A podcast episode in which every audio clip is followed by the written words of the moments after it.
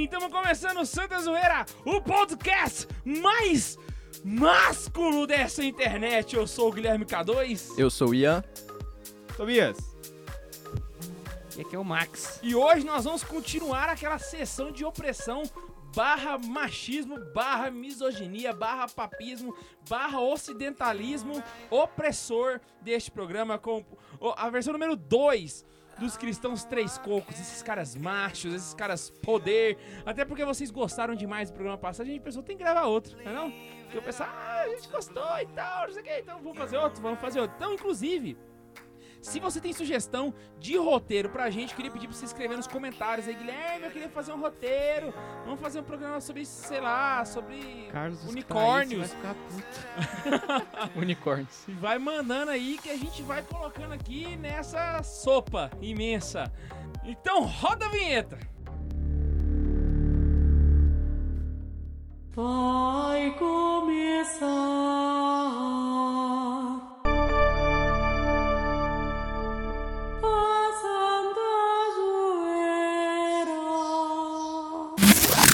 Então, cambada de opressor, vocês estão aí escutando mais um podcast pra falar de opressividade. Agora nós vamos trazer mais gente foda pra vocês se inspirarem aí e combater toda essa porcaria que aparece aí pra te encher o saco.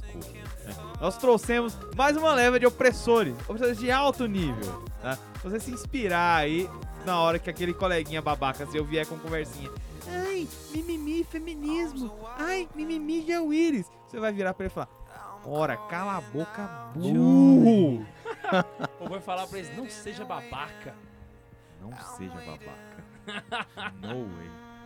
Vamos dar um pontapé aqui pra falar desse pessoal. Perguntando aí. Vou tomar a pergunta do K2, que ele sempre pergunta isso. caras tão... E ele tá Tá mandiocando ali. acontecendo um motim nesse Santa Carona. Tá, caras tão se vira. tomar o poder, só Se- pode. Se tiver achando ruim, pede pra sair.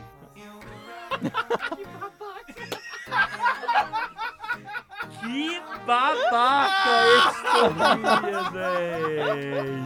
Ai, Que cara babaca, véi. Não basta ser um babaca, ele tem que fazer o sinal com a mão, entendeu? É tipo assim, ele dá, ele dá a facada e isso aqui é ele girando a faca, saca? Você perguntava muito sua cara, eu quis tomar ela pra mim. O melhor, velho, foi a cara do Tobias, que ele regalou o olho ali. Então, pede pra sair. Isso é pra ficar mais subentendido que isso, meu filho.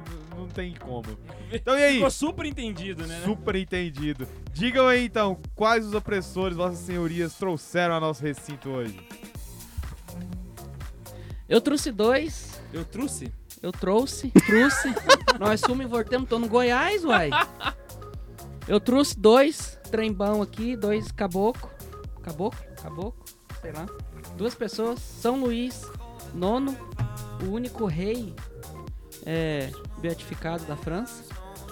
É homenagem ao Carlos Neiva. e São Longuinho. O melhor foi a cara do Tobias, é o único rei beatificado é o Tobias. Não, não, não, da França. Ah, tá. tá. Eu fiz o dever de casa. e tu, Catu?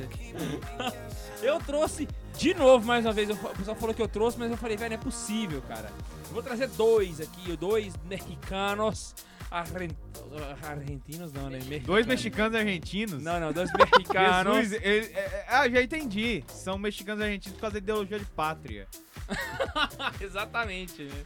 Ah, tá certo. Ah, e que é o Big- Beato Miguel Pro, que eu já falei aqui. Se eu já falei, problema de você que vai ouvir esse programa, que eu vou ouvir de novo. Olha só, como o K2 já falou, você que sabe qual podcast, põe uma tag aí. Você já falou, K2. Olha só que paia, velho. E aí eu vou falar também do L14 hoje pra vocês. Então, eu é, admito minha falha. eu confundi o tema do programa de hoje. Eu achei que era Santos deu efeito, parte 2. Aí eu trouxe uma zoeira aqui. Eu trouxe um Santos que é muito zoado, velho. Mas a gente conversando no começo, eu percebi, eu vou falar isso porque ele é três cocos de fazer isso sendo papa, velho. E eu vou falar sobre São João 23. E também é, algumas historinhas a mais, mas o meu foco hoje é São João 23. É bom a gente citar que quem organiza os roteiros é, é o Ian. E Let quem avisa a gente na segunda-feira o tema do programa é o Ian. Não, o pior, ele mudou o roteiro do Neiva. e ainda erra, o Neiva deve estar remoendo. O Lá onde Neiva ele já está tá lá no seminário momento. agora, ouvindo es- escondido o podcast, tipo assim, que viado, só que E ainda esquece o tema! o programa de hoje não era esse. Que os reitores não descubram que ele faz parte de Santa Carona, né? Pelo amor de Deus. No ninguém hora- espalha isso. Ninguém põe no YouTube, no, no Facebook.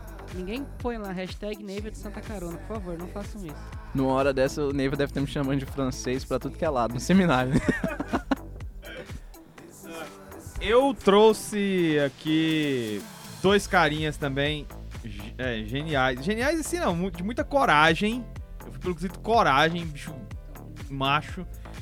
Gregório VII, Papa São Gregório VII, é um dos grandes organizadores da igreja no período medieval, que botou banca no imperador, tirou sarro da cara de simoníaco e deu uns pedala nos, nos heregezinhos que tava querendo casar os papas lá. E também eu trouxe, já que depois da entrevista do. Da entrevista, não, do encontro do Francisco e do Crio, eu reavivei meu lado orientalista, trouxe também um, um cristão oriental, ortodoxo, imperador, o último imperador do Império Bizantino, Constantino XI Paleólogo, o cara que foi o último imperador do Império Romano e o que enfrentou e teve o desprazer, coitado, de estar presente em Constantinopla no momento da sua queda, pra desgraça de muitos. E o Gregório Sérgio tá prometido desde o último, né? Desde o primeiro Tá. Cristãos Três Eu Cocos. só dei conta de passar aqui o, o Santo Ambrósio, que era companheiro dele no outro. Mas Exatamente. esse agora, eu já eu falei dele no, no anterior, na nossa gravação anterior, eu falei, não vai ficar repetido, né? Eu acho que repetir é meio sem graça. Aí. eu fui e trouxe mais um. Hoje nós vamos falar sobre os caras Três Cocos de novo e vou citar o meu querido Beato Miguel Pro, que é um padre que realmente é um cara que, ó, queríamos mais sacerdotes assim na Igreja Católica, né? O cara que foi capaz de virar pros fuzilados e fa... pros fuzileiros e falar: "Pode deixar que eu vou dar o sinal pra vocês atirarem". Realmente é o poder assim do homem que que não tinha medos de, de, de entregar-se a Cristo, sabe? Ah. Velho, o cara tá com notebook aqui, velho. Ele levou o papega de foco a outros níveis nesse podcast. O que é isso, gente? Beato Miguel Pro, se você ouviu aquele podcast que eu não vou falar o nome, tá bom? Tal. Ele celebrava missas escondido e fantasiado de tudo quanto é tipo. Parece que ele até aprendeu a fumar pra poder celebrar essas missas e o pessoal não perceber que ele era padre na época, né? Até que descobriram isso e levaram ele pro pelotão de fuzilamento e ele vira pro pessoal e fala assim: Eu quero um, um último pedido, eu quero fazer uma oração. Aí é concedido, ele faz oração. E aí na hora que ele levanta, ele vira pro general e fala assim: Pode deixar que eu dou o sinal. Abre os braços e grita: Que viva Cristo Rei! Eu fico pensando se eu tivesse esse poder, essa, essa capacidade, ia ser, ia ser o terceiro corpo que me falta, gente. Ave Maria. Eu não sei como que esses caras ainda deram conta de, de atirar, de certo? Tava no modo automático já, ou o bicho era free demais. mas Eu não tinha noção do que tava acontecendo naquele momento, da, da poderosidade que operava ali naquele, naquele instante. É, porque, não sei, cara. Eu acho que se eu fosse o cara que estivesse fuzilando, velho, ele gritasse e falasse assim, velho, esse cara é mais. é mais macho que eu, mano. Eu, só não vou matar por causa disso, saca? Porque isso aí. Que você- é aquela hora que você tá com a arma mirada e você vira pro lado assim, ó. É, atira pra qualquer canto e tal. Mas às vezes também o cara teve, teve um. Não sei, né? Ele usou de um. De um artifício, porra, velho. Esse cara. Foda. Eu vou dar um tiro certeiro nele pra acabar com isso logo, porque senão vai ficar pior pra ele. É. Outro também que eu acho que, que foi assim, cabuloso das paradas, porque eu não sei se vocês sabem, mas todo lugar onde o Papa vai tem manifestação contra ele, né? E é uma coisa que, tipo assim, se persegue o Papa todos os dias, em todas as visitas que ele faz. Eu... Só que a mídia acaba não mostrando em alguns lugares, né? Não, coisa contra o Papa? Não, eles colocam, mas não é sempre assim, imagina. saca? E aí, eu- Existe? Não é o Papa que causa ruindade pros outros? Não é o Papa que fica causando aí o terror pra, pra sociedade feminista, matriarcal, vaginocêntrica e sei lá mais o quê?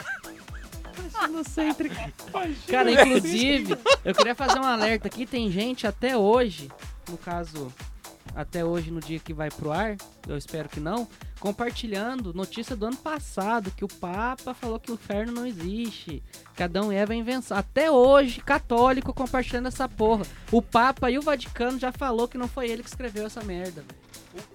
Do ano passado, não. Acho que quando ele entrou já tinha isso. Já tinha, eu acho que Eu, eu acho que o cara que, que tem esse blog, que postou isso aí, ele deve ficar.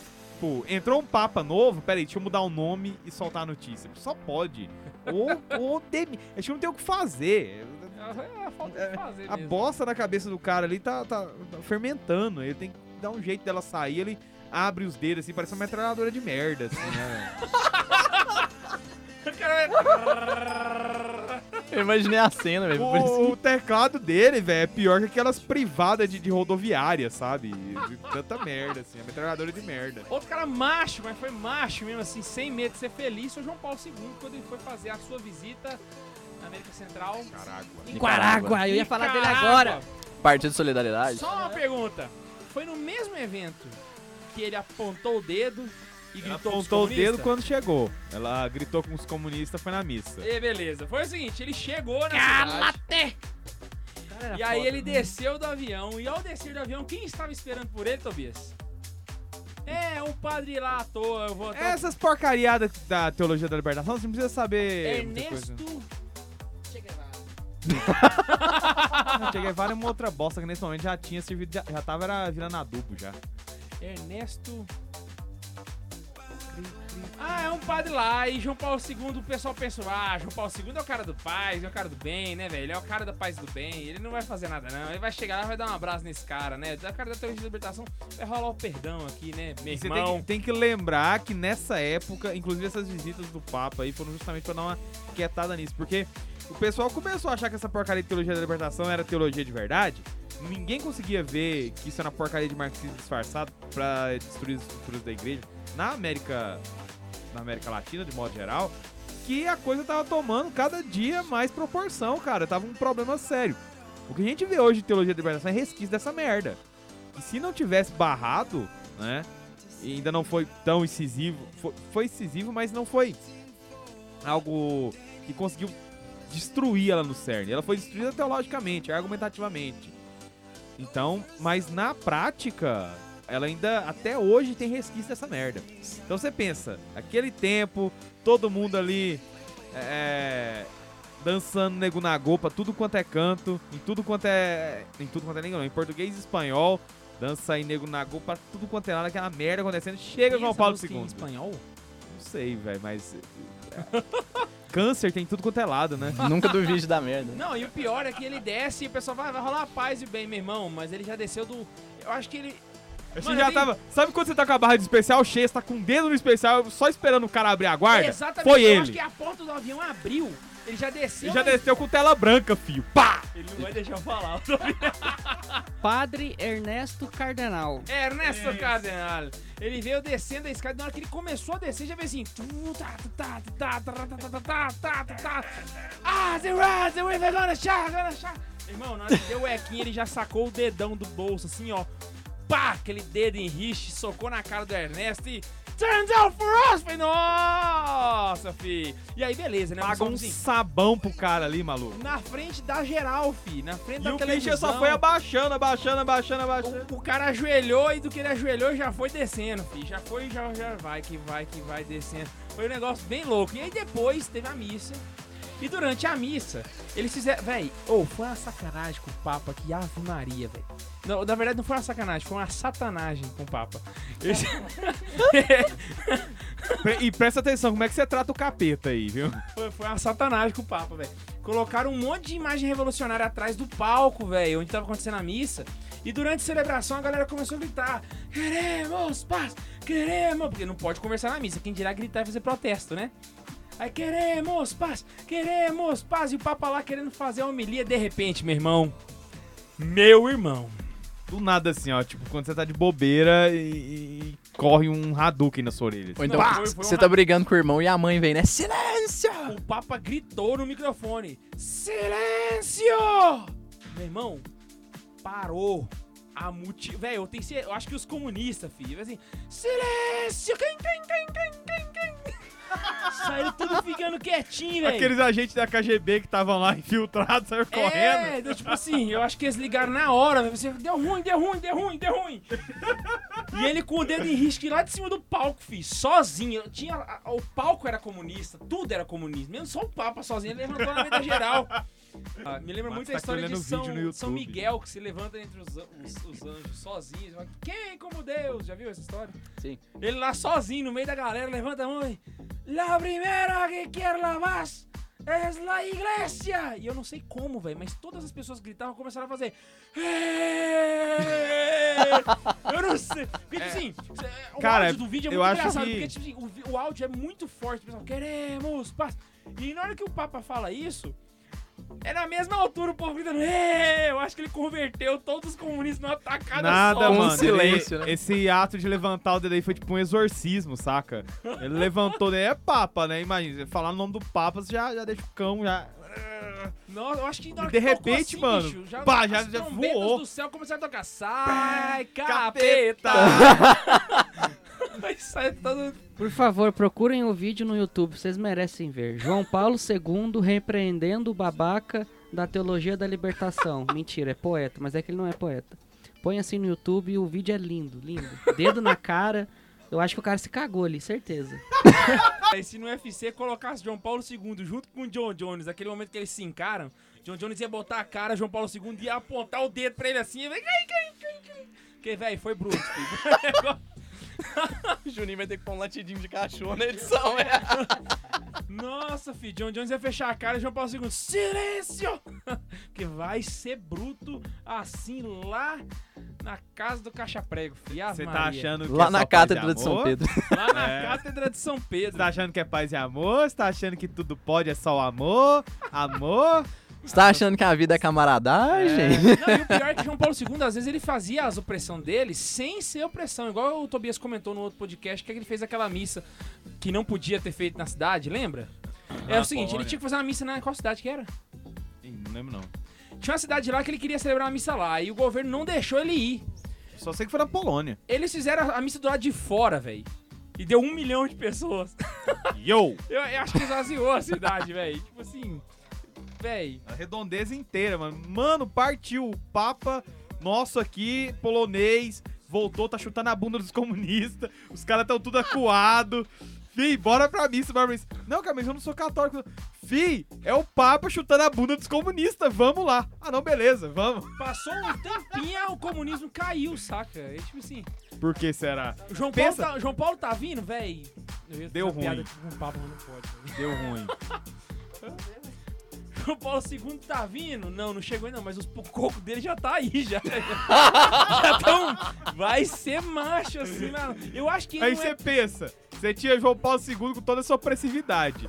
Aí pra dar um, um apoio pra ele, né, ele tinha Ronald Reagan e Margaret Thatcher. Sobra alguma coisa? Não, isso aí, velho, a Margaret Thatcher e o Ronald Reagan eram os estagiários dele, velho, na luta contra o comunismo. Pra Você ter noção do poder do cara, velho. Tipo assim, se a Margaret Thatcher deixou a Argentina com a mão na frente e outra atrás, João Paulo II ia ter Mas, cara, transformado aquilo na Cracóvia, né? Ia ser a Cracóvia da América do Sul. Ah. se fosse pra encarar a Argentina não é grande coisa, né, velho? Então, venhamos e convenhamos. Não É, fosse o Borges, tadinha.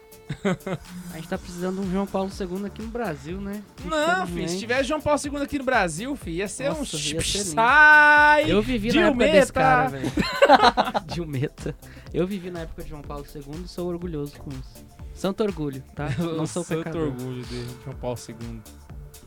Ah, que saudade. Ô, aproveitando que a gente tá falando de João Paulo II, deixa eu já falar do meu, do meu cristão três cocos aqui, porque não tem nada a ver com o tema que a gente vai ser, velho, vai ser muito engraçado. hein? A primeira coisa que é engraçada é que eu tô fugindo completamente do tema, né? A única Deve coisa que eu tô aproveitando é que, é que era papa, né? Mas é porque eu tava. Eu trouxe o João 23, aí eu acho muito, achei muito engraçado essas histórias. E por isso que eu trouxe essas histórias pra hoje. Eu tava esperando um episódio. quem não tá vendo, as zero. anotações do Ian tem os kkkk. Eu coloquei um kkk demais. na história, porque na hora que eu, eu, eu, eu ri muito. né?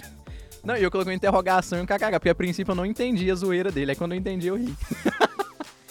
Porque o João 23, ele que foi o Papa que chamou o Concílio Vaticano II, né? A gente ainda vai falar disso mais pra frente. Mas a zoeira dele vinha desde o princípio, velho.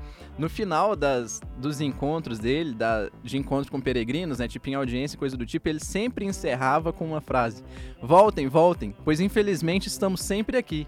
Tipo assim, não deixa a gente só. Volta aqui porque eu vou estar aqui. Mas a zoeira dele começou no dia que ele foi eleito Papa, velho. Porque ele foi eleito, né? Teve, ele- teve o, o conclave, João 23 Papa e tal. Beleza. Aí ele concordou em ser Papa, né? Porque, claro, tem que ter a é, aceitação dele, digamos assim, né? Que é tradição já. E aí ele foi e saiu pra colocar as vestes brancas, né? De, de bispo de Roma, né? De Papa. Pô, Aí- eu acho que, velho, deve ser uma cena que o cara não vai esquecer nunca na vida dele. né? o João 23 com certeza não esqueceu. Não nada não, mas eu, eu boto fé que na hora que o cara vai colocar isso aí, velho, não tem perna mais não, não, não treme mais não. A, a- mão da referência ela chega a sumir, a perna treme tanto, Para pra pensar, tá em tipo outra assim, dimensão já. Eu acho cara. que se eu fosse, se, se eu se eu tivesse no lugar, sei lá, do, do Jorge Bergoglio no dia da eleição dele, na hora que eu vestisse a roupa, eu ia pensar, véi, só 266 pessoas na história da humanidade vestiram essa roupa. Véi, deve ser um negócio. Eu, eu não consigo imaginar, deve ser um negócio assim, deve dar um bug total na cabeça do cara. Tem que pensar assim, tá o peso do mundo em suas costas. Exatamente. Do mundo? Ah, então? Tá por fora, porque o Papa ele é chefe da igreja, então não é só da igreja do mundo. É dos igreja dois do mundos. Céu, né? do, do mundo. todo- Ou seja, tem- e ele não sobrenatural. sabe o que tá nas costas dele, É, saca? o mundo sobrenatural tá nas costas dele. Então, pra provar que o João 23 é três cocos e que encaixa no tema, velho, ele saiu lá e tal, concordou em ser papa. E aí, a hora que o pessoal foi pegar as vestes brancas de bispo de Roma, essa pressão toda ali nas costas de João 23, né, a perna tremendo e tudo, chegou o rapaz lá, deu a- pegou as três batinas e deu pro João 23. Só que o João 23, ele era meio cheinho, né? Ele gostava de uma lasanha igual o K2. Meio? Então nenhuma das três batinas brancas não serviu no João 23. E aí o cara que já tava nervoso, com a perna tremendo, com o peso de tudo, ele olhou pro lado, assim, pro, pro alfaiate que tava lá. Aí ele deu um sorrisinho, assim, pros auxiliares dele, falou assim, é, tá claro que nenhum dos alfaiates não me queria como papa.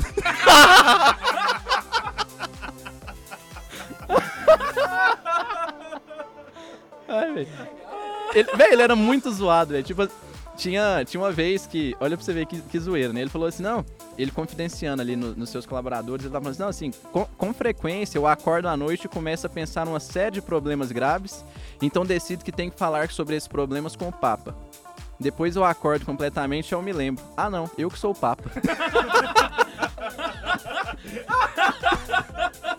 E ele era tão zoeiro que ele falava pro pessoal assim: não, qualquer. Todo mundo pode ser papa. A prova que todo mundo pode ser papa é que eu sou papa. Ai, e, e aí. Tem que conversar isso com o Papa. Pera. Eu sou o Papa. Peraí, sou eu, né, velho? e aí teve, teve uma vez que o João 23, assim, de zoeira, né, e tal. Ele saiu lá do Vaticano e foi sozinho pra um hospital, né? Hospital Espírito Santo. Visitar uma, um amigo dele que tava internado. E ele Sozinho? Foi, ele foi sozinho, discretamente, assim. O- ele é, ele- quer dizer, o Papa Francisco é pioneiro nisso. O Papa Francisco é o primeiro Papa que sai sozinho, né? Que a mídia fala. Mas o João 23 também já fez isso, né? Não Esse sei, Papa né? revolucionário é. Não sei. Não, e por sinal, o João 23 ele saía tanto do Vaticano assim, e sozinho, ele saía tanto que ele ficou conhecido como São João Extramuros.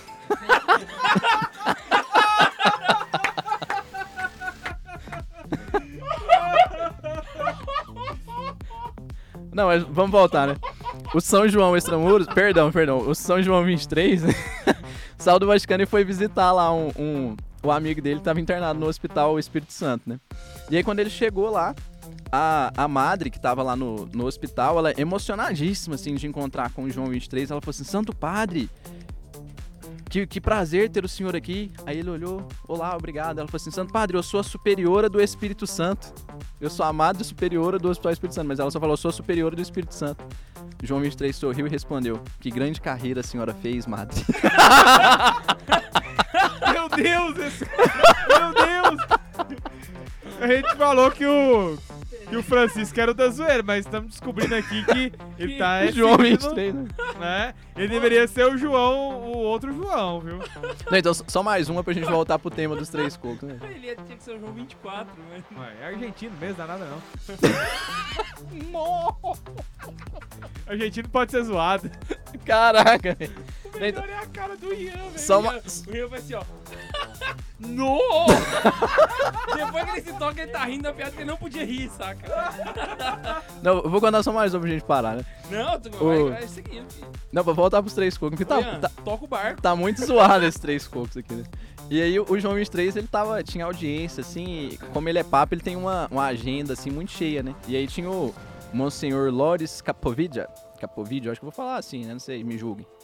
E aí o Monsenhor, o, auxiliar dele, né? Esse secretário do João 23, sempre chegava nele e falava, ó, santidade, já tá na hora, né? Já acabou o tempo e tal.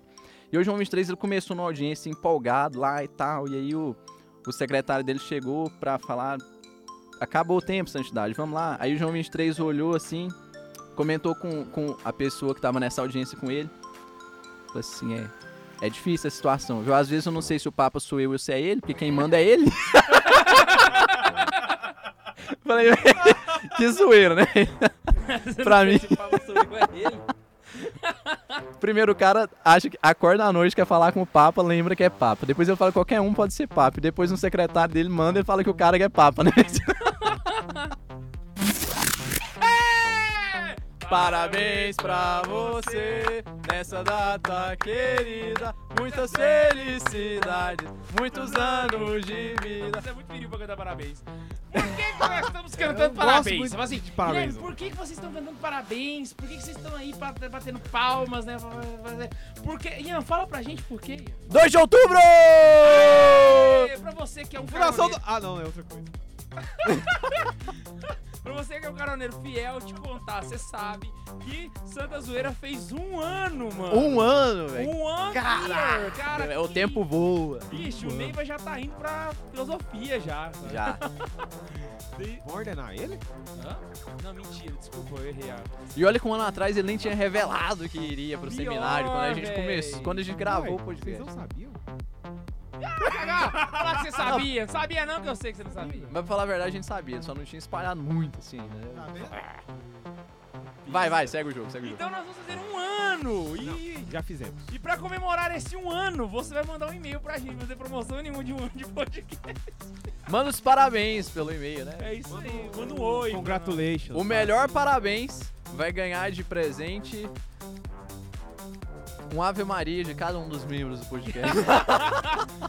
A tá voltado no dia. Bora fazer o seguinte. Eu acho, eu acho que. Não, não, não, não. A gente poderia dar um brinde aí pro melhor. Sinceramente, aqui, ó, vamos fazer o seguinte. Lançar a campanha. Você vai, ó, vamos fazer, vou, vou inventar promoção aqui agora, porque, mano, quem gravar o melhor vídeo mandando os parabéns, só que tem que ser criativo. Quem inventar o melhor vídeo mandando os parabéns pro Santa Zoeira, tem que colocar no YouTube e mandar o link pra gente assistir.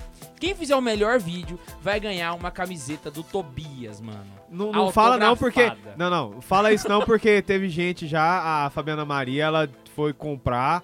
No site não tinha no tamanho dela, ela ficou chateada. Não, o tamanho tiver em estoque. É o tamanho É, tiver tem estoque? que Então beleza. tamanho tiver em Você se estoque. Vira então no costureiro. Exatamente. Minha irmã fez isso. Ela comprou, era muito grande, ela levou no É, costureiro. diminuiu, é, exatamente. Vai receber uma camisa do Tobias na sua casa autografada com Eu não vou riscar sua camisa, tá? Eu vou mandar o... auto- o- um É, um postal. papelzinho. A gente manda uns- uns- uma mensagenzinha, vai. Ok. Eu sou chato, Cadu, pode falar. Então uma carta de cada um aqui, beleza? A, a carta com assinado todo mundo. Vai receber uma camisa autografada do Tobias. Com. Ó, camiseta não, a camisa do Tobias com autógrafo de cada um de nós aqui com uma mensagenzinha pra você, pra casa, beleza? Então é só você A mandar. mensagem vai ser remove kebab. E aí, como é, que, como é que eu faço pra mandar meu vídeo, Guilherme? Simples. Grave seu vídeo, bota no YouTube e mande o link para santazoeira.sc arroba gmail.com Não foi TL dessa vez, Tobias. Para de chorar. Ah, mas foi música ruim, né? Ah, véi. Então vamos... Então... santazoeira.sc arroba Foi gmail.com ruim também, para de .com. E hoje vamos à leitura de e-mails, Ian. Você já abriu os e-mails? Ian esqueceu de abrir os lá, e-mails hoje? Tá aberto aqui, eu até reparei. Não, é porque agora que eu tô vendo os e-mails, é porque eu gosto de abrir na hora pra ter a surpresa, assim. Ah, bota fé demais. Será que é por isso? Porra, mano. É, ter Ai, ai. Só antes do Ian começar a ler, eu só contar uma galera pra galera não. oh. Só contar um negócio pra galera que talvez eles não saibam. A gente não grava o- a propaganda no mesmo dia que a gente grava o, o podcast. Né? Então agora você tá assistindo qual episódio? Cristãos deal with coke. Pois é é. um ano, né? Especial. hein? Exatamente. Só que esse programa a gente gravou há muito tempo atrás. Hoje nós estamos gravando um programa. Sobre- dar um spoiler, né? Hã? falou, Exatamente. Foi. Nós estamos em- hoje, postar agora. Mas você não vai ver porque fica pouco tempo. Vou postar agora no Instagram o que que é. nesse momento nós vamos nós estamos nós estamos gravando sobre Estado Islâmico, cara. Então, você ter noção qual que é o delay, velho? Imagina só, hoje é o dia que a gente tá gravando sobre Estado Islâmico. Você tá ouvindo aí a propaganda, né? Imagina só quando sair o programa do Estado Islâmico. Aí você vai ter uma noção aí. Eu acho que a gente vai ficar falando sempre, não sei, talvez, sei lá. Pra você ficar esperto do que, que vai aparecer lá pra frente, mano. No Santa Zoeira. Vamos muito pra frente. cara. Tem quantos programas aí gravados já, você sabe? Gravar tem 36. Putz, grila, fi. É programa quando demais. tem publicado, aí você vai fazer as contas de quando esse do muçulmano. Vai sair, pra você ter noção, né? Bora lá, bora lá. O e-mail, o cara que mandou o e-mail, agora que eu tô vendo, é um cara que tinha mandado um e-mail antes e eu falei bobeira no e-mail. Espero que ele tenha me corrigido, porque se ele não tivesse é, me retratado, eu vou me retratar agora. É, Lucas Menezes. Oi, eu sou o Lucas. Oi, Lucas. Achei que ele ia falar: Oi, eu sou o Goku. É um candidato a prefeito numa cidade pacata por aí que eu não vou fazer propaganda. Qual que eu entendi? Lucas. Prazer, eu sou o Lucas. Olha, prazer, eu sou o Lucas. É tipo um robôzinho, né? Ai, véi. Eu gostaria de esclarecer algumas dúvidas sobre o e-mail anterior. Vocês disseram que a questão não é ser inteligente, mas sim racional. Portanto, troca a palavra inteligência por razão. Se quiser recordar o e-mail do, do Lucas, foi respondido há uns três episódios atrás, dois, acho que dois episódios atrás. É, é porque ele falou sobre. Foi naquele, ele mandou um e-mail sobre o podcast do o número 16, que era questões de moral e ética no futuro. Uhum. Aí ele perguntou sobre batizar um, um, um ET. Ele falou que se o ET fosse inteligente, a gente poderia batizar. Não sei se vocês lembram desse e-mail. Mas ser inteligente é a questão da consciência, né? Exatamente. Golfinhos são inteligentes, mas mesmo assim. É. Tá, beleza. Esse foi o primeiro ponto que ele mandou. Segundo ponto, eu queria que vocês vissem o relativismo da pergunta. É mais um convite para discutirem o tema. É, teria que abrir o outro e-mail dele, né? Pra mim poder comentar melhor. Mas o outro e-mail dele foi muito grande, não vai dar pra fazer isso agora. Tá, Lucas, se perdoe. Vamos pro terceiro ponto seu aí, que foi maior e, e é uma coisa que dá pra Marlongo. comentar melhor. Alan Turing escreveu um texto. Aqui tá onde, ele me corri- ah, onde eu espero que ele tenha me corrigido. Alan Turing escreveu um texto filosófico no qual ele discute os conceitos de essência e aparência. Ele diz que, embora as coisas tenham essência, nós só temos contato com a aparência, portanto, as coisas são o que parecem ser. Com base nisso, ele questiona a racionalidade das coisas e diz que o ser humano é racional por parecer racional. E qualquer coisa que também parecer racional é, portanto. Isso tem alguma coisa a ver racional. com acidente e substância, Tobias? Tem. Nesse caso aí, você tem que pegar o próprio ser, do, o próprio ser, que é o ser humano, e a participação que esse ser humano possui no ser único, que é matéria de existência de todos os outros seres. Então não necessariamente a aparência de, de ser racional que determina isso, mas o reflexo que nós temos dessa, desse ser superior em nós. Se não me engano, tem a ver mais com isso. Porque, por exemplo, a, o, que faz, o que nos faz conhecedor de alguma coisa, principalmente de verdades é, é, imortais, verdades eternas, é o reflexo, a participação que nós temos nessa verdade eterna. Então, por exemplo, Deus é eterno, mas nós temos uma alma imortal. Ela participa um pouco dessa da, da criação divina, né? E tem um reflexo assim em Deus. Então, esse é o elemento que nos faz conhecer as coisas. É a participação que a gente tem com o ser. Vou continuando aqui que tem muita coisa ainda pra falar aqui, ó. É, o Lucas continua no e-mail falando sobre Turing, né? Ele diz que se for criada uma máquina capaz de imitar a mente racional humana, essa máquina deve ser considerada um ser racional. Existem diversos projetos de desenvolvimento de máquinas assim, aliás, vários cientistas da computação, por causa disso, vão se formar em psicologia, com o intuito de primeiro entender o funcionamento da mente humana, para então reproduzi-la em alguma Não, eu tô falando, agora que eu me toquei, o Alan Turing é um de 1950 alguma coisa. Que ele fez um teste lá, da, o, o problema da- da- do negócio não é simplesmente ter a racionalidade, entendeu? Mas é você ter a consciência de, por exemplo, eu sei e eu sei que eu sei. Essa é a diferença, entende? Porque o cachorro ele sabe e a máquina ela sabe também. Eu posso dizer que inclusive até parecida. Você pode, por exemplo, ensinar uma máquina a aprender que nem um cachorro. Mas a máquina ela nunca vai ter a consciência de que ela sabe. É saber, eu sei que eu sei. É, exatamente. Eu sei que eu sei.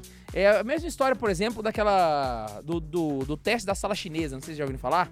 O teste da sala chinesa, eu esqueci quem foi que escreveu, mas ele falava o seguinte: suponha que você bote na sala uma pessoa que não fala chinês e nunca aprendeu chinês na vida, certo? E tranca ela lá dentro.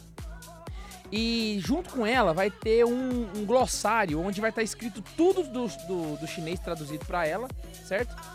E todos os dias uma pessoa vai passar do lado de fora da sala e vai colocar a uma, uma carta lá dentro com uma pergunta em chinês, certo?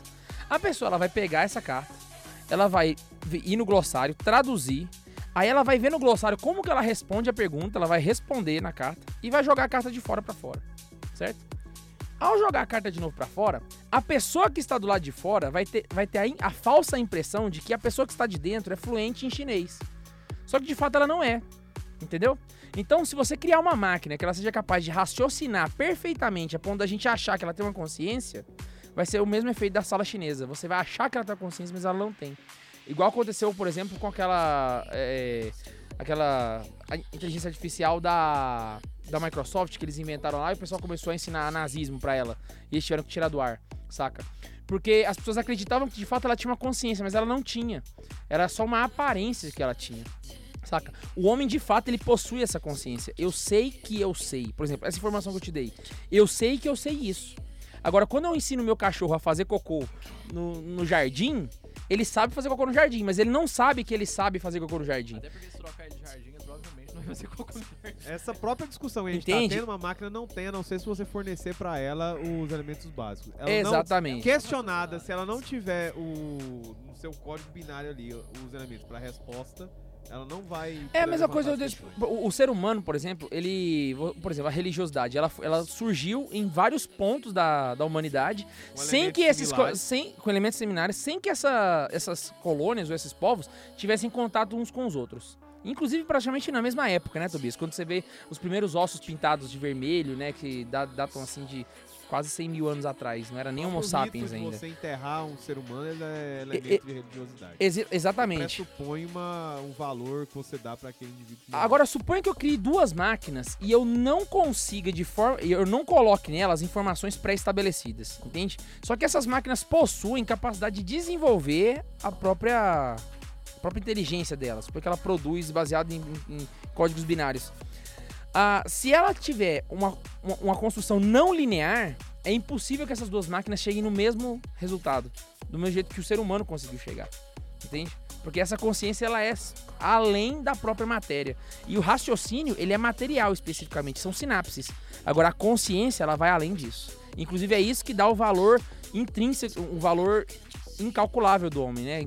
Teve um filósofo também que eu esqueci o nome, sou péssimo com isso, mas ele dizia que o homem, ele um, um ser um indivíduo humano, ele tem mais valor do que todos os todo o cosmos inteiro. Porque ele tem exatamente essa capacidade de fazer o que nada na natureza consegue fazer também.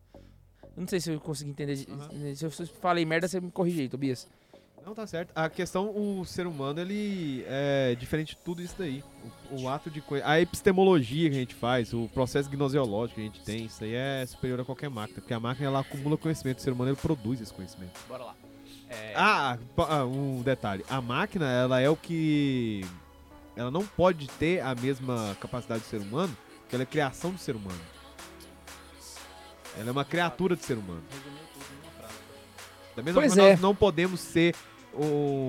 Nós não podemos ter o conhecimento de Deus. Tão grande quanto nós, a não tem. Você não conseguiria desenvolver, por exemplo, numa máquina, um interesse espontâneo, que é o que a gente chama de curi- curiosidade, saca? Um interesse es- espontâneo que eu tô dizendo. Por exemplo, uma máquina, você criar um interesse espontâneo e ela sozinha A vai entender que ela gosta de música clássica. É, um sem que você kebab. predipo- é, Não predispõe ela. um podcast sobre kebab, porque ela tá com interesse. né? Criatura não pode ser maior que o criador. É. 4. Teste de Turing que ele colocou aqui. Eu vou tentar explicar com analogia. Se lembrem que em um momento vocês falam que é óbvio que uma flor é viva. Se- Esse se- é só, só um detalhe, eu, eu não sei se isso aí é o teste que ele coloca um homem ou uma mulher atrás da parede. Vai mandando Eu aí, ver se é. Imagine que ele um vai falar. artesão que faça flores falsas de decoração. Você já devem ter visto uma situação na qual uma pessoa veja uma dessas flores e só percebe que é falsa depois de tocar. A flor falsa não precisa ter a mesma textura da flor verdadeira, apenas a aparência. Sendo assim, para avaliar honestamente a qualidade da imitação feita pelo artesão, não pode se tocar a obra. É, Vou continuar aqui. O teste de Turing parte desse, desse princípio. Lembrem-se que vocês disseram que para ser vivo basta ter um coração e não uma placa-mãe. Por isso eu disse para supor que você não saiba nada do corpo da criatura. Ah, tá. E aqui leva uma coisa muito a sério que a gente falou na zoeira. É, que você não saiba nada do corpo da criatura. Não pode ver, não pode tocar, nem tirar raio-x. A ideia do teste é descobrir uma máquina capaz de convencer o ser humano de que seja dotada de razão. Alan Turing propunha uma máquina, ou robô se preferir, capaz de conversar através de um mediador. E através da conversa convencer que seja humano e não máquina. Você sabe o que, que esse, esse negócio dele tá me lembrando? Ah. Ex Máquina. Se você não assistiu esse filme, assista. Só que tem um detalhe. Ah, sim, faltam sim. A pergunta do, do teste é: se você conseguir descobrir se uma criatura é racional sem. é, não. A pergunta do teste é: você consegue descobrir se uma criatura é racional sem poder contar com seus sentidos? E o quinto questionamento, esqueci de colocar no e-mail anterior, a palavra utopia usada para se referir a um lugar perfeito é o título da obra mais famosa do São Sir Thomas More, que foi escrita como crítica à sociedade da época. Essa discussão ela tem uma falha porque a premissa dela tá errada, porque ela coloca o sentimento como um fator fundamental. Só que o- os sentimentos, a visão, tato, audição, eles são extremamente limitados. Simples, a- até mesmo para um animal simples. Se você pegar, por exemplo, uma Exatamente. Se pegar uma, lago uma lagosta boxeadora, ela, ela, ela tem 19 fo- é, células de enxergar cor. Ela enxerga infravermelho e ultravioleta. O seu olho não enxerga isso. Então, somente essa percepção de mundo que nós temos ao nosso redor, com olho, ouvido, tato, é uma percepção quase que medieval. Era. Pra você ter noção, Galileu Galilei, ele não conseguia fazer astronomia só baseado na. na no- no- nos- nas suas sensações táteis. Pra você ter noção, e- esse tipo de argumento, né, tipo assim, que o sentimento ele seria o detector fu- fundamental pra isso, Galileu já acharia isso atrasado, saca? Pra você ter noção, tanto que isso é E problemático. tem que, le- Embora Turing seja muito depois de Galileu Galilei. tem que lembrar em consideração. Tem que levar em E consideração. mesmo também que ele engane, continua não tendo vida, saca? Se ele eh, enganou perfeitamente, eu acreditei que tem vida. Continua não tendo. Por que isso? Isso daí é uma premissa tomista, aristotélica tomista, porque a verdade, ela é o ser das coisas. Logo, o ser em si, se ele é verdade, se ele é um ser vivo ou não, já está pressuposto nele essa verdade. Se eu me engano pelo meu sentido, quer dizer que eu não tive uma compreensão completa dele, não consegui compreender o ser em si, que é aquela criatura. Eu pode ter me enganado. Os platônicos já falaram, platônicos não platônicos, que os sentidos eles têm uma característica de enganar o ser humano. São falhos, né? As sensações podem no- nos enganar. Então, por isso que o Aristóteles coloca a verdade como adequação do intelecto à coisa. Ou seja, você, com seus sentidos, vai tentar compreender aquilo. Mas o seu intelecto, depois da sua compreensão sensorial, que vai determinar o que, que é. Você vai então chegar a compreender a verdade como ser da coisa. Se mesmo assim você não se sentir convencido, lê Gestalt. Gestalt vai provar que seu sentido não serve pra bosta nenhuma, que se, se você se guiar por Serve. eles, você tá... Primeiro você precisa do, do sentido para depois chegar no, no racional. Não, eu sei, mas por exemplo, Bora pro próximo e-mail. tô falando em relação a ser fundamental, entendeu, pô? Que o sentido vai te enganar e tal, que merda. Os caras levam a sério. A gente tem mais dois Claro. e-mails da mesma pessoa. Dois... Dois da mesma pessoa, vocês vão reconhecer. Marcos Vinícius. Ai, meu Deus. A gente já começou o e-mail. Sou eu de novo, seminarista, caroneiro e não. Ah! Achei que é! Caroneiro não, caroneiro número um e apóstolo da zoeira. Ele já se nomeou caroneiro número um e eu concordo. Eu concordo que do Santa Zoeira realmente era o número um mesmo. viu? É, no podcast sobre o Papa Francisco, Tobias disse a seguinte frase: Eu não sei ainda sobre essa sensação, mas em agosto eu conto. Se referindo ao fato de ver o Papa, só queria dizer uma coisa: acho que não foi dessa vez, hein, Tobias? Não, a Dilma te zoou. É, exatamente isso. Aquela filha da. Ah, mas ela me zoou, só que o Temer zoou ela mais ainda, né? Ô, mas não foi só, não foi só o Temer, não, velho. Acordo com. Não estou querendo falar mal de Não. forma alguma, até porque eu tenho uma admiração imensa por quem estava organizando a, a viagem. Mas o, seu também foi acordo- trollado porque, De acordo com o. porque a parada era um preço. Depois que o Tobias foi descobrir, já não era esse preço Não, mais. O trem foi subindo. A alteração do preço foi por questão do da alta do dólar. O dólar era dois e pouco na época, quando ele tava vendo É. o dólar tava 3,50. É, isso é verdade. A alteração do preço daquele absurdo todo foi mais por conta da alta do É dólar. porque ele olhou um ano antes, depois olhou na época. Ah, enquanto a Dilma me trollou, o Temer trollou ela. Foda-se. Bora seguir Ela aí saiu o jogo. pior. É, continua no e-mail, né? Queria deixar também um pedido, se tiver como, é claro, em todos os episódios colocar algumas Cara, o referências bicho- de livros que ajudam sobre o assunto. Até Não, mesmo não, aí. citados no podcast com a editora pra ficar mais fácil conseguirmos aprofundar. Deixa eu lembrar que, velho, o cara lembrou de, de falar desse negócio em agosto, velho. Porra, aí tem... claro que é número um, Só porque velho. ele mandou e-mail em setembro. É. mas- É. É, mas mesmo assim, velho, de setembro, ele falou isso em, que, em janeiro? Ou seja, ele, se ele falou em... Mas foi Falei muito em tempo eu acho. Não, acho que foi. Não, se ele foi publicado em julho, ele deve ter gravado em fevereiro, março. Não, é. Foi, gra- foi gravado, Então- eu acho, em fevereiro. Então, é muito tempo, velho. Abraço a todos vocês, valeu. Aí ele colocou um PS aqui, que foi o que eu mais gostei de ter lido. É, comprei Invasão Vertical dos Bárbaros em uma promoção. Amei a dica, mas o melhor foi ver a cara do Sir Charles Neiva ao ver o livro. Parecia uma criança gorda ao ver um lo- uma loja de doces. E eu posso doar gordo porque eu sou um gordo. Eu adoro quando as pessoas pe- pegam esse livro pra ler, velho. Eu sinto que eu acho que eu sinto que a minha minha existência teve sentido, sabe? Caraca, mano. Toda pessoa tinha que É ler aquele sério, velho. Eu fico assim. O Carlos, inclusive, leu, porque eu terminei de ler, eu peguei o livro e coloquei na mão dele. Véi, faz o gol da sua vida, vai ler isso.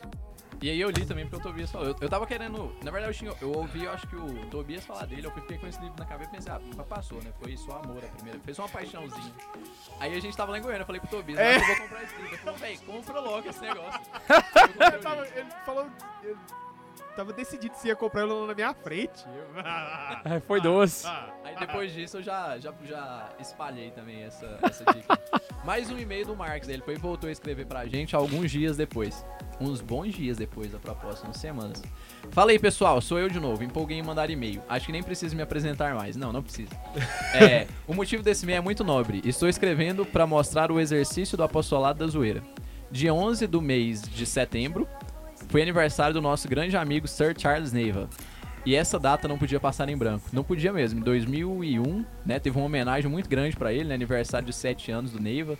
Derrubaram dois prédios lá e tal. Nunca Kebab mandou um presente pro Neiva que putz grila. Nunca esqueceu. É. É, como bons apóstolos. Imagina se ele fosse um menino rico e fosse, olha, a gente vai passar seu aniversário em Nova York.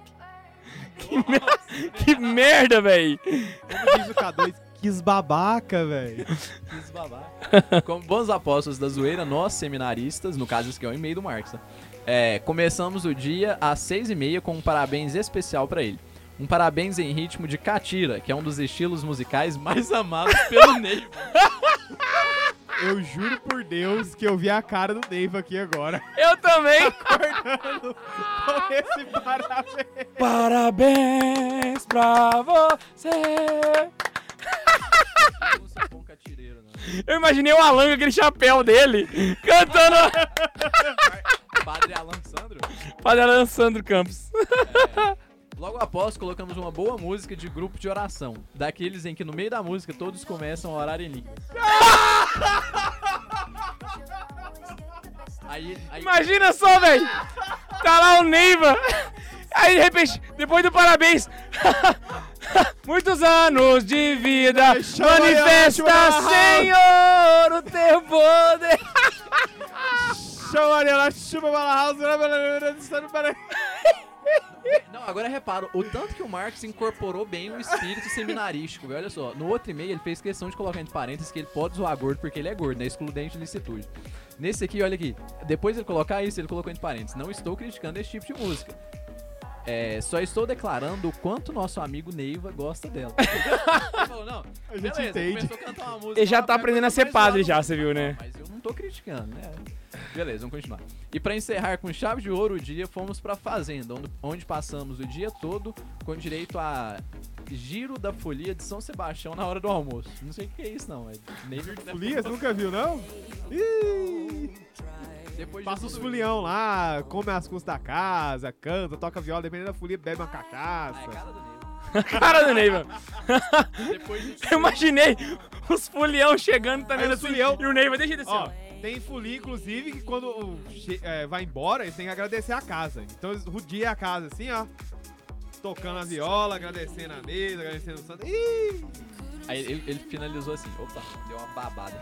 Depois de tudo isso, concluí que esse foi o melhor aniversário que o nosso amigo já teve, com direito a todas as coisas que ele mais ama na vida. E sem prédios caindo. Abraço, galera. Pô, boa, acabou. Ó, eu vou É isso aí. lembrar- eu vou ter que me lembrar de comentar sobre esse aniversário com o Neiva. Com o Neiva. Abraço, Carlos Neiva. Que tem mesmo. Inclusive, eu não consegui ver ele semana, fim de semana passado. Mas não tem nada a ver. Encerrando aqui nosso momento de, de propagandas, eu quero te, quero te pedir pra fazer aquele coisa de sempre, cara. Entra no YouTube, se inscreve no canal, clica nos joinhas todos que você vê no, no canto. Manda e-mail pra gente no santazoeira.sc arroba gmail. Continua, Tobias! Com, tchau. A ideia era comentar então sobre a, a vida ali, o, todo o apostolado de São Gregório VII, que ele no século XI teve que enfrentar poucas e boas para manter a ortodoxia da fé e lutar contra alguns problemas que estavam ocorrendo Você ali. pegou esse roteiro no Vale a Pena Ver de novo? Não, por Sessão da tarde? Não, por quê? Enfrentou poucas e boas para encarar umas diversas aventuras. É porque de vez em quando, assim, eu, eu não. Eu não fico falando na zoeira, né? Quando eu vou falar alguma coisa séria, eu falo direito. Eu tento. Enfim. não, eu continuo de que você se sentir melhor, cara. Eu tava numa vibe meio, meio Rede Globo aqui, né? Você não pode interferir na minha naturalidade. Foi a minha é, orientação naquele momento. Você está sendo opressor. Desculpa. Você está tá impondo uma identidade em mim. Você poderia, por favor, parar com isso que isso é assédio, Tudo bem, tá? perdão. Qualquer coisa de processo por sessão da tarde fobia. e toda essa sua cultura falocêntrica e normativa está imperando aqui nesse recinto. Fui. Então, Gregório, o problema que Gregório VII encontrou. Na época dele, uma Só um das- pause. Pra entender, isso foi um momento de opressão, entendeu? Isso é. Agora a opressão reinou no meio de nós. É porque a opressão veio em mim e espirrou em vocês, entendeu? Oprimido por tabela? A, a opressão foi tanto que espirrou em vocês, assim. Sabe quando, quando tu tá na casa de um amigo e o pai dele chega e começa a bater nele, velho? Eu me senti isso agora. K2 apanhando Tobias, eu aqui. Bracinho cruzado, tentando não olhar pra não rir, pra não. sei lá. É uma pena que é podcast, né? Porque se fosse no canal, eu ia ver a barba do Tobias batendo no K2, né? Pois é, velho. De fato saiu dois bulldogzinhos, assim, pá, pá, pá. Nossa.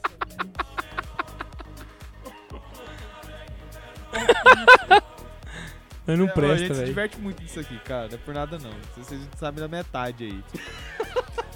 Ai, ai. É bom ouvindo, imagina no estúdio.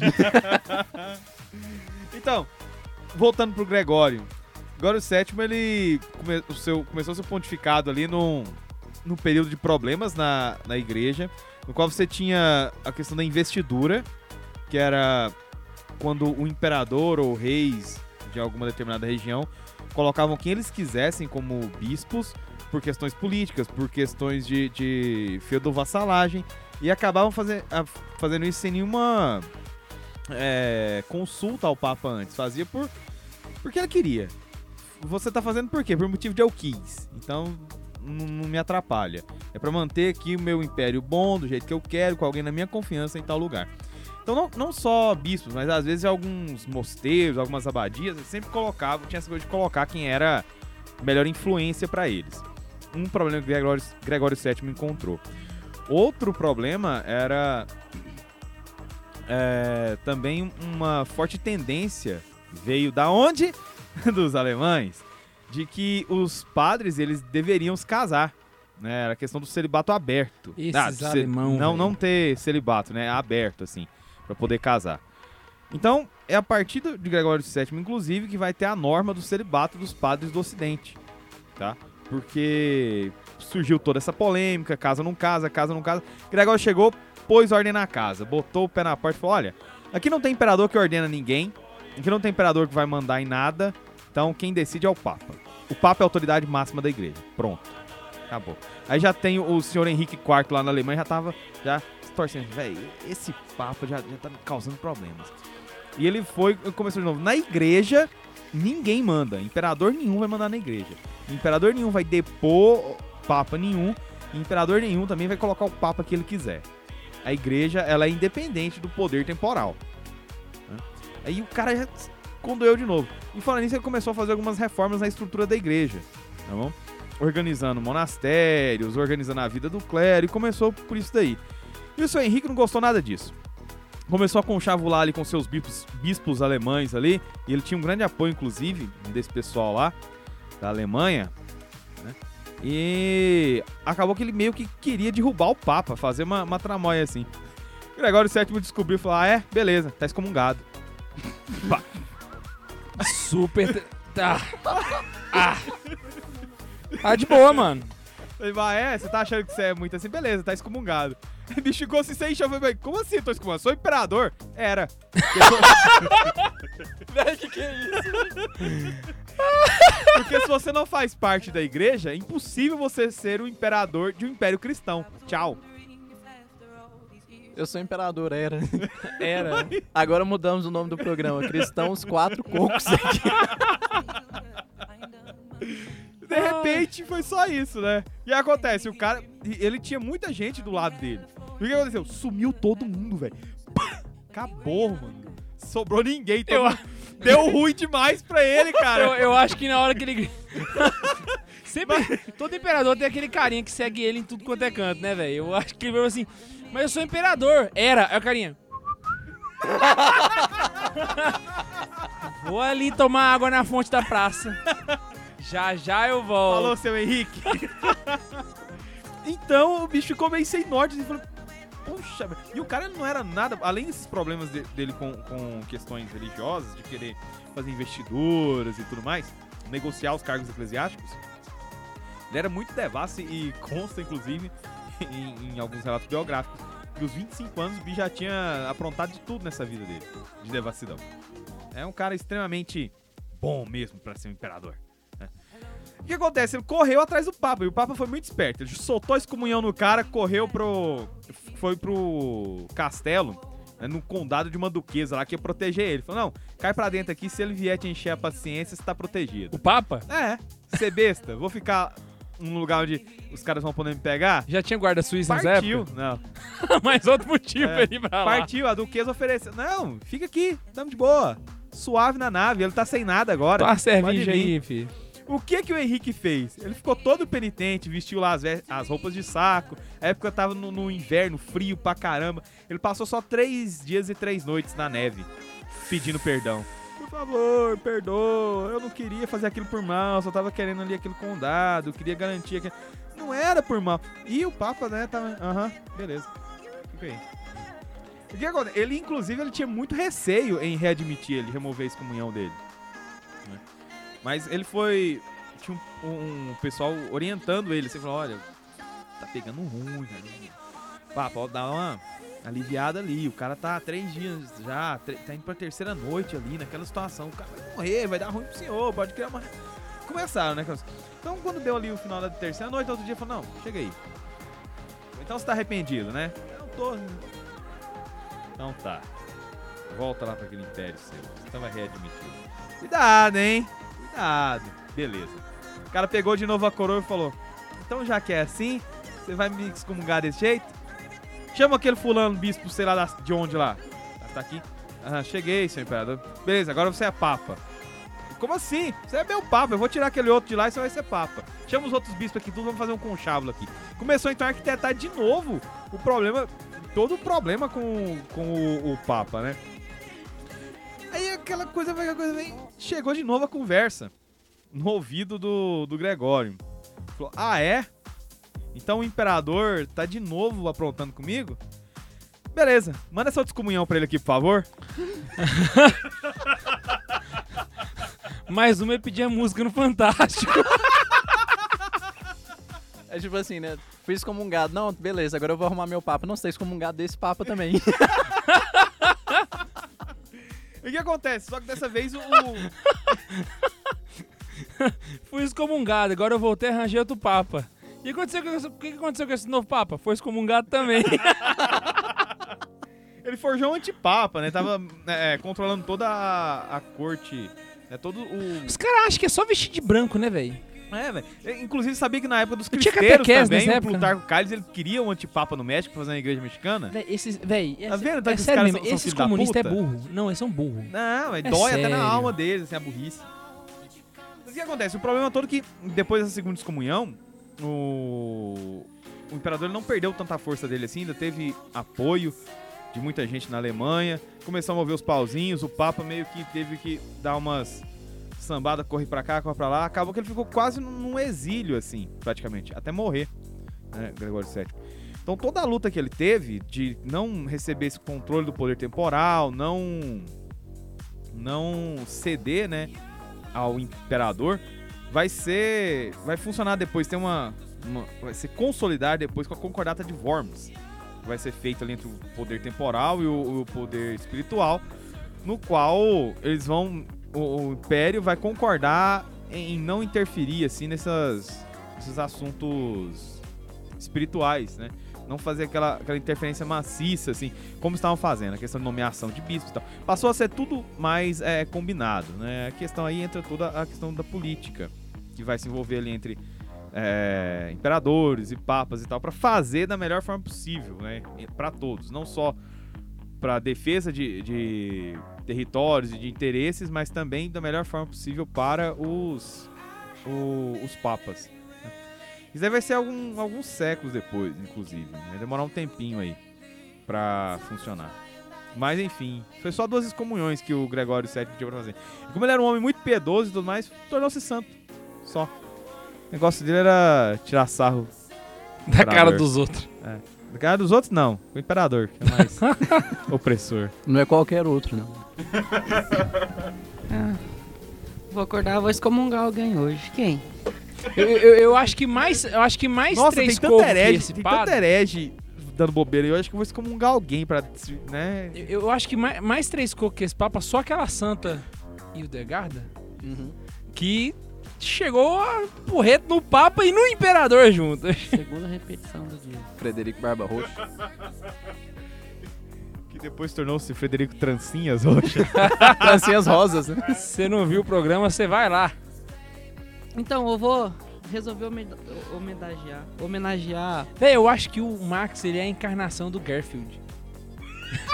Nossa, velho. Quem gosta de lasanha é tu, ué. Mas o resto é você. Eu amo segunda-feira. Inclusive, você é até meio laranja, entendeu? Nossa, que babaca, sou não, sou branquinho. Não que eu seja racista. Ô, seu racista! Como Da- assim que você tá exaltando que você é branco? Você tem que achar ruim. E sua dívida histórica com os negros? E sei que o Tobias nem reparou que você disse que é melhor do que os ruivos. Mentira, falei isso. Eu sou gaúcho, velho. Gaúcho é racista mesmo. Mas eu não sou. Mentira, gaúcho é racista não. Só certo. Gaúcho, além de racista, é outra coisa, né? Cara, eu não sei, eu saí de lá. Racista, essa, mas homofóbico não são, não. Homofóbico nunca. Inclusive, eu acho que 40%, po- 40 da população do Rio Grande do Sul é feita de purpurina, né? Torcedores do Grêmio. Eles costumam dizer que o imortal nunca morre, vira purpurina, né? É, eu vou homenagear o Carlos Neiva aqui, né? Que ele deve estar no seminário nos escutando, feliz, porque Abraço, Neiva! Abraço, meu amigo. E eu tava vendo, né, procurando no, no, no Google, sim, eu pesquiso no Google, a gente não sabe tudo. E tava lá, único rei francês a ser canonizado. Beatificado, né? O cara é santo. Aí eu falei, não, eu vou, eu vou clicar aqui. Aí eu li a história do rei, velho. Ele não é nem tão três cocos assim, mas é porque eu lembrei do Neiva, eu tive que trazer esse cara pra cá. Francês. Como assim, cara? O bicho foi pra cruzada, você tá falando que ele não é três coco? Vai ser gaúcho assim na longe. duas cruzadas, inclusive. Ele, ele reinou na França entre 1226 e 1270. É, ele começou com 12 anos, né? O pai dele morreu, ele tinha 12, então a mãe dele ficou de regente até ele completar 18. E nesse meio termo ele participou de uma cruzada, uma cruzada bem difícil pra caramba, né? Cruzada toda ação, né? Ele teve que cruzar, mentira, era uma guerra. Nossa, Todo mundo conhece. Nossa, velho. E, E com isso nós encerramos. Corta isso, acabou, parou. e Com isso nós encerramos o podcast de Não, Santa essa foi Carona. boa, Mais Na uma vez, né? Fazendo o isso. povo já tinha me reclamado que eu tava fazendo piada com graça. Eles estavam pedindo piada sem graça. Não, mas é, é- é- é com moderação, jovem. Pessoa assim, faz piada sem graça. Ele, yeah, caralho, é agora! A gente recebeu um e-mail, né? No santazoeira.sc.gmail.com da- santazoeira.sc arroba gmail.com A senhora Cara, Graça, é- né? Essa musiquinha do, do e-mail. Meu. Nossa. Não, foi o K2. Eu até perdi a piada já, eu esqueci o que eu ia falar. Senhora Graça mandou e-mail. É, a senhora Graça mandou um e-mail, falou que não tava dando muito bem com o Max, não. Falou pra ele liberar ela. Hashtag fica mais. Piada infame, meu Deus. Parecia Oh. que ele tava lendo, mas ele não leu, viu? É. Então, aí ele foi pra primeira cruzada da vida dele e ele até ganhou a cruzada, só que ele foi capturado. E lá a mãe dele pagou não sei quantos milhões de libras na época pra re- recuperar ele. E o tanto que eles pagaram, eu tava lendo, era quase o dobro da economia da França na época, né? O tanto que era queridinho da mamãe, né? Aí ele voltou pra França, tá? Uhul, festa, passando fome, pá. Aí recuperou a França mais ou menos e tal. Aí foi indo, teve a segunda cruzada dele. Nessa segunda cruzada, ele foi mais forte já, mais mais cabeça, né, experiente. Só que ele morreu nessa cruzada, né? Mas eu acho que naquela época, acho que morrer em guerra, eu acho que era todo rei queria, né? Era morrer com honra. E essa é a história dele, né? Dentre outras histórias que ele deve ter. Mas eu resolvi trazer ele também pelo Três Cocos, por quê? Enquanto todo soldadinho morria ou reclamava de um, um cortezinho de espada, ou de cansaço, né? Ou de assadura no meio das pernas por causa do cavalo, tava ele lá lutando a guerra com os mesmos ferimentos, com silício na coxa e na, e na cintura. Um silício afiado e tal, tudo. Já não basta ir pra guerra, né, velho? É bom você tá colocar o silício. silício. né? É, Pra- porque a penitência é pouca, né? Pelo, pelo pessoal dele e tal. O cara era. Pra mim, isso é. tre- Eu, eu não coloco nem borracha no meio do dedo, começa a ficar roxo, dói. Imagina o silício na perna, né? Borracha, Borracha no meio Vocês do dedo. dedo. pegaram e enrolaram aquela borracha no dedo? Começou a ficar vermelho até ficar. Nossa! sangue. Criança, velho. Mano, mas isso aqui também falta muita virilidade medieval, né? Lá que os caras usavam essas coisas obscurantistas aí pra autotortura, pra esse povo é, arcaico. Coisa de silício. Hoje em dia nem mertiolate não arde mais. Eu até, até confundi aqui, não. Nem mertiolate não pode arder mais, né? O tanto que o povo é, é fraco, né? O tanto, que era, o tanto que era bom, eu jogava bola de pé no chão no asfalto, eu chutava o chão, eu caía, raspar, é, sabia, saía com o dedão. Eu raspava o joelho, ficava só aquela Eu, eu acho que a pior coisa que tem um é arrancar a ponta do dedão. Era bom demais, sabe por quê? Porque eu pegava água oxigenada, aquela que arde, Eu nunca fiz e isso. botava no machucado. Era, bom, velho. Demais. fervilhava, você jogava assim, mas... Fazia espuma branca, ardia pra caralho, velho, mas era bom, era bom. eu Não, fazia ardia isso. assim não, velho. Ah, ardia muito, velho. Era, era- não vou dizer que era Não, gostoso, o que ardia era o bom. metiolate, o água oxigenada era de boa. Ardia, velho, no machucado ardia. É, lá no sul de oxigenada- VAD mesmo. A vantagem da água oxigenada era você ver o negócio em branco, né? Cara, Espuminha é, branca. cara A eu, é eu, eu, eu acho que eu- a minha doença foi sempre gripe. Eu nunca fiquei doente, E velho. e o pior, velho, é que quando você rua, via aquela no água chão. oxigenada bater no, no machucado, você tinha certeza, pô, agora morreu tudo esses micróbios. hein?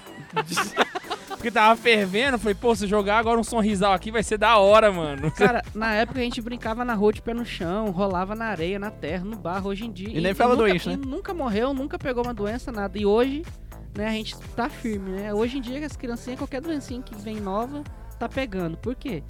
Viadagem, velho. As mães não deixam brincar na rua, né? Ai, meu filhinho, eu vou levar na mão. Hoje em dia, velho, tá muito. Hoje em dia Eu todo mundo, aproveitei a minha infância. todo mundo tá nascendo só com meio coco. É. Acho que o João Todo mundo, todo mundo é Hitler hoje em dia, né? O João Willis nasceu sem nenhum, eu acho que por isso que ele tenta tanto Ele saiu negativo. Ele, ele veio com negócio, menos né? dois. menos dois. Falar de um cara que é três cocos, a gente já falou dele, que é Padre Pio, mas só que eu vou falar da zoeira, né? Eu vou ficar na parte da zoeira porque foi o que eu fiz. Pesquisar foi zoeira, não foi coisa três cocos. Teve. Mas não deixou de ser três cocos, né? Que chegou uma mulher nele, a mulher dessas, dessas senhorinhas piedosas de paróquia, né? Não sei, senhorinhas piedosas, chegou no Padre É a Pio. Carola. É. Aí da- daquelas que gostam de estar sempre ali, né? E chegou no Padre Pio. Aí, além de ser uma senhora assim que tá numa paróquia ali, numa região de um santo, aí ela chegou no santo já assim com aquela voz trêmula, assim, com a imagem. ela, Padre, um ente meu há dois anos. Há dois anos, padre, não consegue andar bem. Ele espera muito a sua resposta. O que, que eu devo dizer pra ele? Padre Pio olhou e respondeu: Nossa, há dois anos que ele não vai bem. Meu Deus. Ah, diz a ele que eu há 70 anos não ando bem.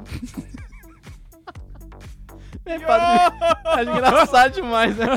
tipo, é um santo falando, né? Tipo, há dois anos ele não anda bem, não, beleza. Fala pra ele que eu há 70 não ando bem. De repente ela queria o quê? Que eu falo, não, tá bom. É, é, faz como queria a tua fé, né? A mulher pensa que Padre Pio é Jesus, né? Seja feito conforme a tua fé, meu filho. Ele tá curado já, viu? Toda vez que eu ver minha relíquia de São Padre Pio lá no meu quarto agora, eu vou lembrar dessa história. Na verdade, eu tava lembrando do Padre Pio, foi no dia que eu tava.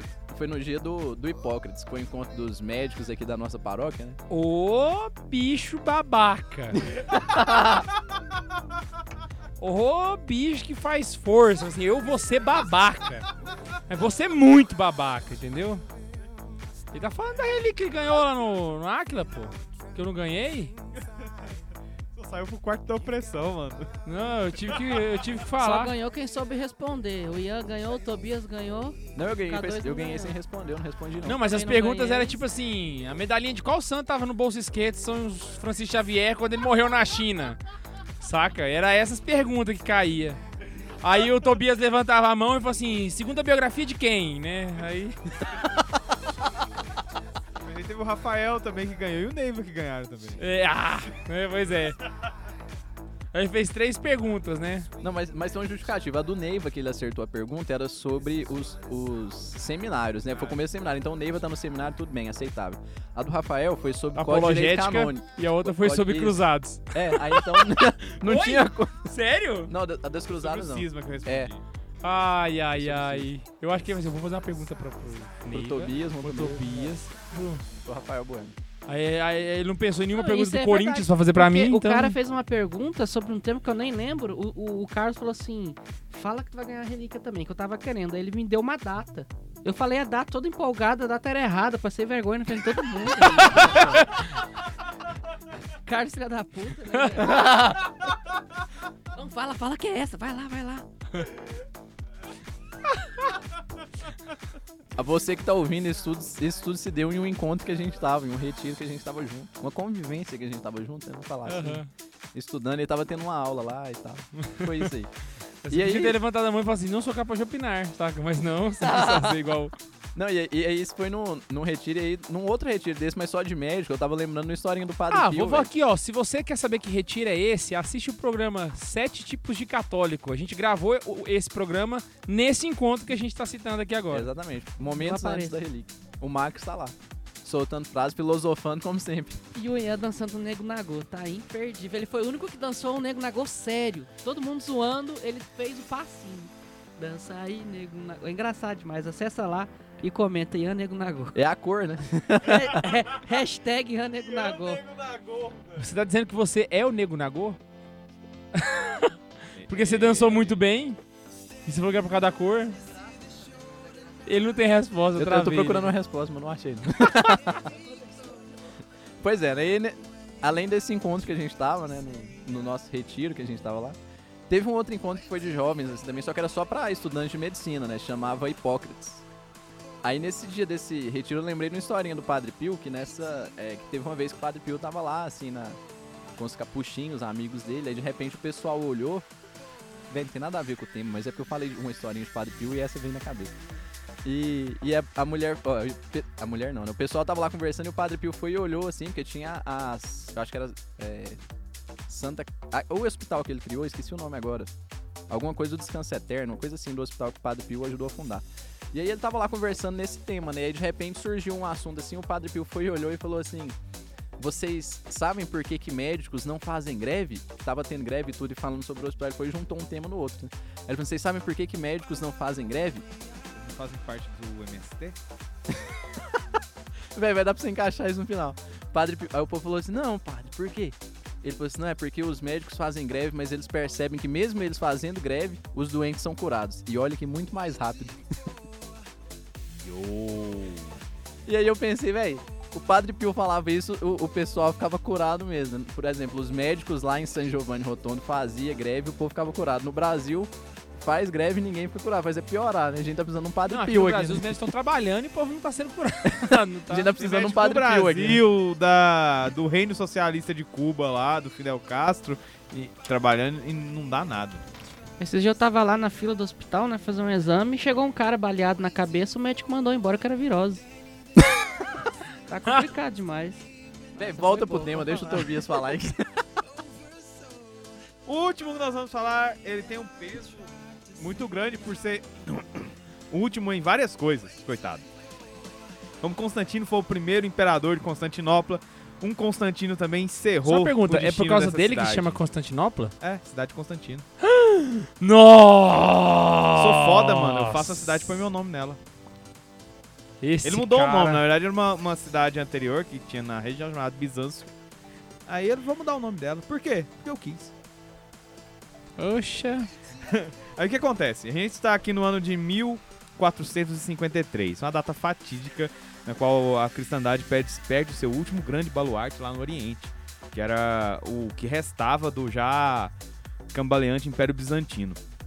Aí acontece, os turcos, eles vinham com um processo de conquista muito grande, em pouco tempo eles haviam tomado ali a região do, do Oriente Médio, principalmente ali do Planalto da Anatólia, que é a região da Turquia atual, né? E vai conquistando, vão conquistando. O que, que eles fazem?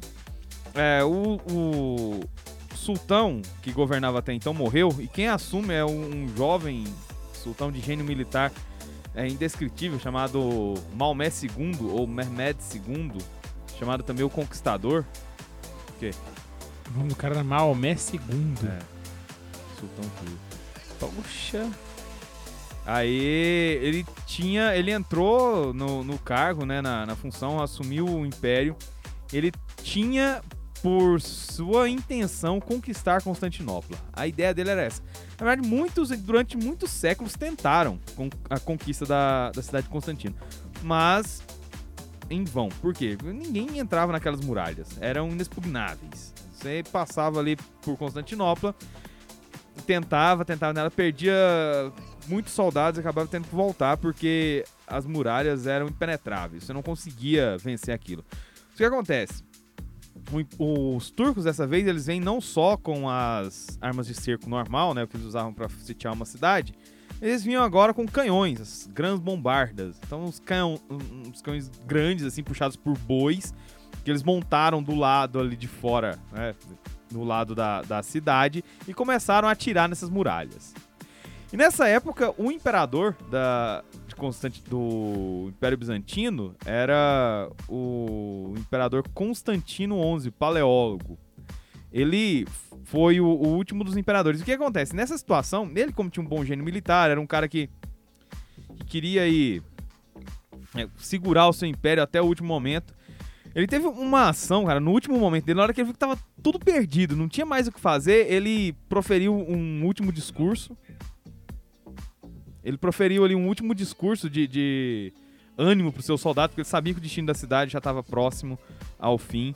As pessoas já estavam todas escondidas, já, muitos escondidos dentro das igrejas, outros escondidos né, em locais assim, ou suas casas e tudo mais. O tiro né, das bombardas já já estavam parando porque as muralhas já estavam sendo vencidas. Ele proferiu um último discurso aos seus, aos seus soldados. Na época não tinha apenas soldados bizantinos, mas tinham também é, é, gente da Itália que foi pra lá. Só pra constar, nessa época foi formado, depois do concílio de Florença, formou-se uma aliança real entre o Império Bizantino e o Papa. As duas igrejas, por documento, elas e, e por consenso de- do clero ortodoxo e do clero católico, as igrejas chegaram a se unir novamente. Ela passou um tempo unida. né, o cisma teria terminado, assim, entre aspas, durante esse período. Não sabia que teve essa época, não, hein? Tirou férias. É, deu, deu uma, uma O cisma tirou férias. O cisma tirou férias. Eles decidiram. O clero. por eles- o imperador necessitava da ajuda de Roma. Né, Hum. Pra combater os turcos. Só que a ajuda chegou tarde. Os turcos. Tipo assim, pensa em Constantinopla numa, numa cidadezinha no, meio de alguma coisa e tudo assim ao lado foi os turcos vieram comendo pela beirada. E ficou só ela no meio, assim. Mais ou menos isso. Então não adiantava. Vi- foram algumas. E os turcos fizeram um acordo com, com é, navegantes italianos. Se não, se não, não me engano, foram genoveses. Tá? Que ele negociou com eles. Né, para ter uma facilidade aí de, de controle do mar Mediterrâneo. O, as delegações papais. Então tinha uma delegação papal na, na cidade de Constantinopla nesse dia. Eles foram presos também com, com a queda da cidade. Mas enfim. A ideia é que o imperador Constantino XI, ele quando viu a, a iminência da, da queda e falou que havia agora a necessidade de lutar até o final, ele se dispôs de todas as insígnias imperiais, colocou uma, pegou uma arma e uma armadura comum, como mais um dos seus soldados, e pôs-se a lutar até a hora da morte. Então foram entrando turcos dentro da cidade, e ele no meio dos soldados dele lá, com mais um soldado defendendo a cidade, lutando até o último momento dele. Então foi luta, luta, luta. Tanto é que ele morre, quando morre o sultão fica doido, pede pra trazer, né? Cadê o imperador? Traz pra mim. Nunca achou o imperador. O corpo dele nunca foi achado. Porque quando ele morreu, morreu como mais um soldado, mais um dos homens que defendia a sua cidade. né? Ele, então, no momento final dele, assim, aí eu achei, sempre achei essa história muito legal. Porque no momento final, ao invés dele pensar numa rota de fuga, largar todo mundo, ou não lutar, ficar escondido em algum canto e, e se entregar pro, pro sultão, não. Ele, junto dos seus soldados, ele ficou lutando até o momento final. Saca? Então eu achei isso de uma coragem muito grande. Outros imperadores provavelmente teria enfiado o rabinho entre as pernas, chorado pro sultão, por favor, não me mate, ou por favor, me liberte. Me manda, me manda pro Papa, me manda pra Moscou. Não, ele lutou até o final. Tanto é que essa postura dele rendeu pra ele uma canonização pela Igreja Ortodoxa. Ele é considerado santo pelos ortodoxos. Você chora na viola? É, mas a, a- ainda eu vou abrir um parênteses. Eu não sei até quando, quanto que há uma, uma rigidez no processo de canonização da Igreja Ortodoxa. Porque até a família Romanov, os últimos czares russos, foram canonizados. Só por terem sido martirizados pelos comunistas. Então não é um processo igual nós temos na, na Igreja Católica Romana. Tá? O processo nosso é muito mais sério. Infalível. Tem esse detalhe. E é um processo assim, Até É. porque demora pra caramba e Ave Maria, Um né? é um Ai, processo é difícil jurídico. assim pra caramba. Sim, é um processo jurídico muito rigoroso. Inclusive é espelho para muitos outros tipos de processos mundiais. Então Constantino XI é três cocos por isso, porque ele foi segurou até ulti- a última gota de sangue dele Constantinopla. E depois disso foi só uma desgraça. Os turcos tinham três dias de saque garantido. né, que era o imperador falava. Eles tinham o, imperador, o sultão turco, ele tinha uma, uma norma. Se a cidade se entregasse para eles sem combate, não tinha saque, eles viveriam bem, era só pagar ali um, um, um salvo-conduto pra ele. Beleza, não vai acontecer nada. Você só faz parte do nosso império agora. Tá bom, beleza. Se a cidade, mesmo depois de muita luta, se entregasse, ainda não ia ter saque. Só ia rolar um pouquinho, umas coisas mais pesadas pra eles pagarem, algumas coisas pra fazer e tal. Tinha que mandar uns escravozinhos pra ele também. Porque ele fazia a guarda de honra dele, o sultão turco, a guarda de honra dele, os janízaros, era feita de, escra- de crianças escravas cristãs que ele capturava. E colocava muito próximo pra ele, pra ser sempre fiel a ele. Puxa. E agora, se a cidade resistisse e fosse tomada em ataque, aí não tinha piedade. Eram três dias de saques que eram realizados. Constantinopla foi assim. Todo mundo fala da, da conquista de Jerusalém, que foi sangrenta, não sei o quê.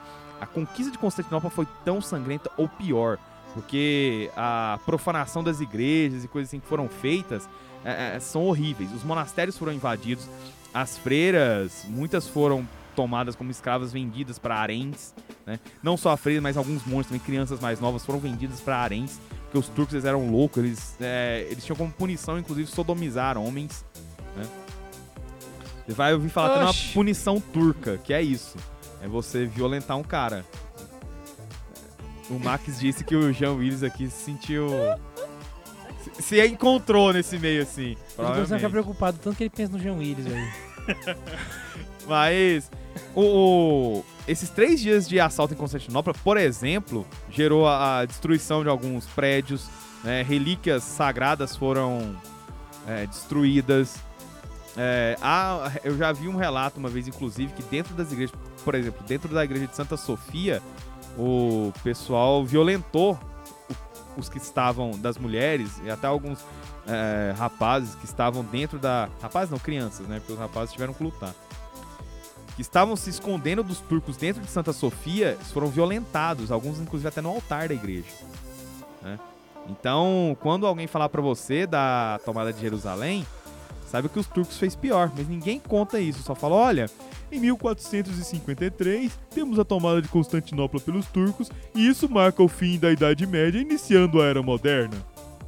Aí seu professor vai começar a falar de renascimento rápido e corre pro iluminismo pra acabar com sua cabeça.